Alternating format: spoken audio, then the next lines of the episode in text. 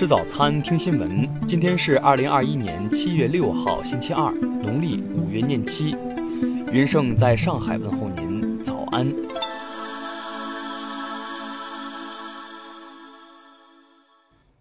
首先来关注头条消息：云南省芒市芒市镇一村民赵某某骑摩托车拉运偷渡人员至城区，被公安机关抓获。该村民的行为不仅违反法律。还对全镇疫情防控工作带来了严重的影响。该案性质恶劣，影响极坏。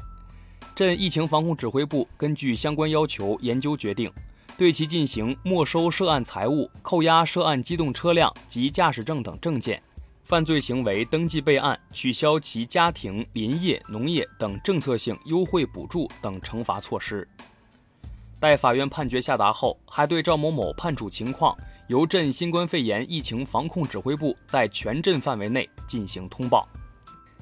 听新闻早餐知天下大事，下面来关注国内新闻。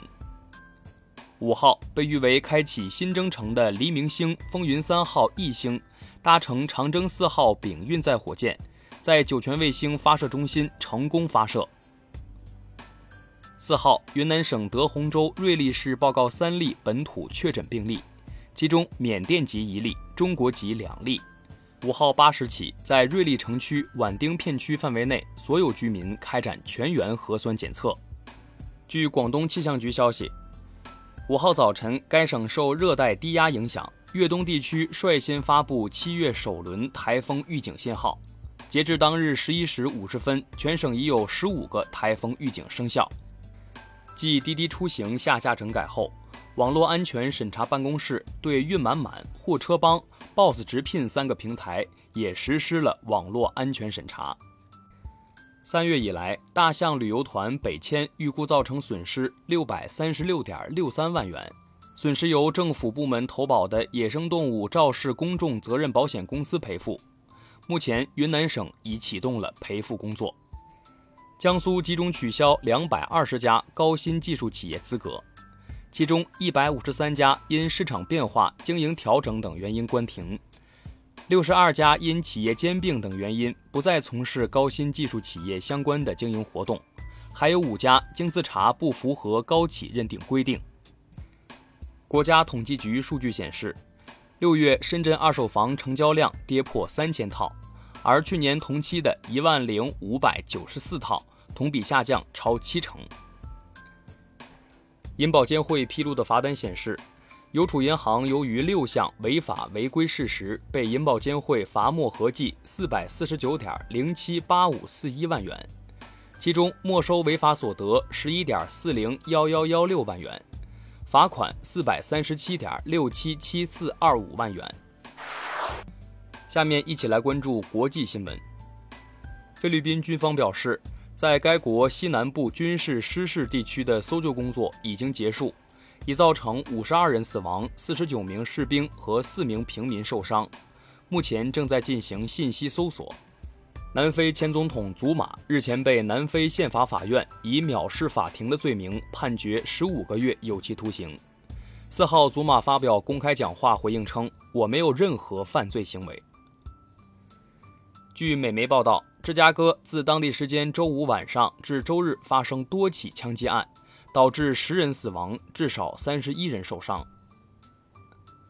韩国国防部表示，定于八月实施的下半年韩美联合指挥所训练的具体时间、规模和方式尚未敲定。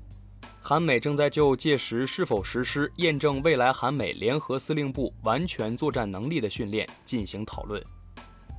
日本副防卫大臣中山泰秀将俄罗斯在夏威夷附近的军演类比日本二战时偷袭珍珠港，提醒美国警惕俄罗斯在夏威夷群岛附近的军演。美国德克萨斯州一小镇举行独立日游行活动时，一名六十一岁老妇驾驶他的古董拖拉机冲撞游行队伍，警方多次警告无效后将其逮捕。美国一户人家查看银行账户时，发现存款余额多了五千亿美元。联系银行后得知是技术故障所致，银行已经收回这笔钱。当地时间七月四号，长色号船东与负责保赔保险的保险公司方面表示，与苏伊士运河管理局就赔偿问题达成协议，该船获准将于七月七号重新开航。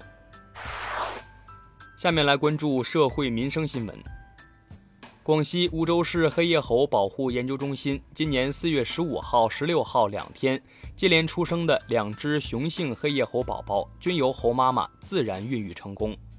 其中，四月十五号出生的猴宝宝为全球首只人工饲养繁殖的第八代黑叶猴。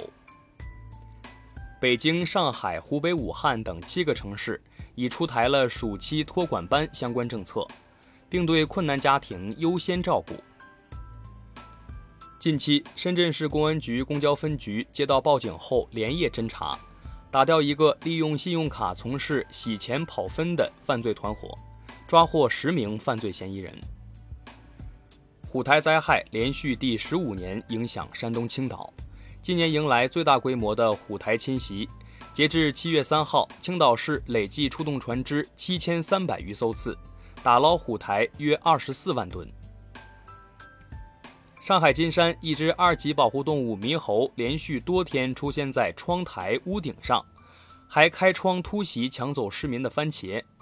目前区林业站已进行了汇报，并等待上级主管部门作出统一安排。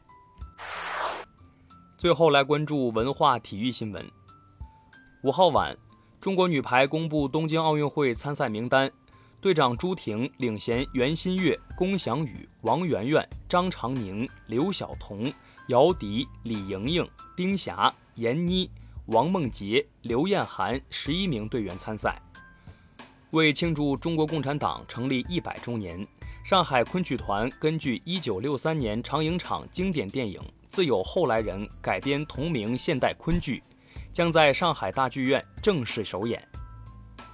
十八岁女网小将勒杜卡努战胜罗马尼亚选手科斯蒂娜，首次出战大满贯女单正赛就闯进十六强。她的母亲来自中国。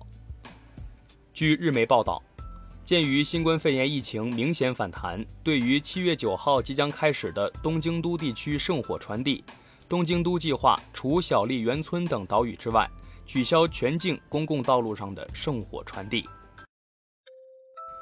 以上就是今天新闻早餐的全部内容，咱们明天不见不散。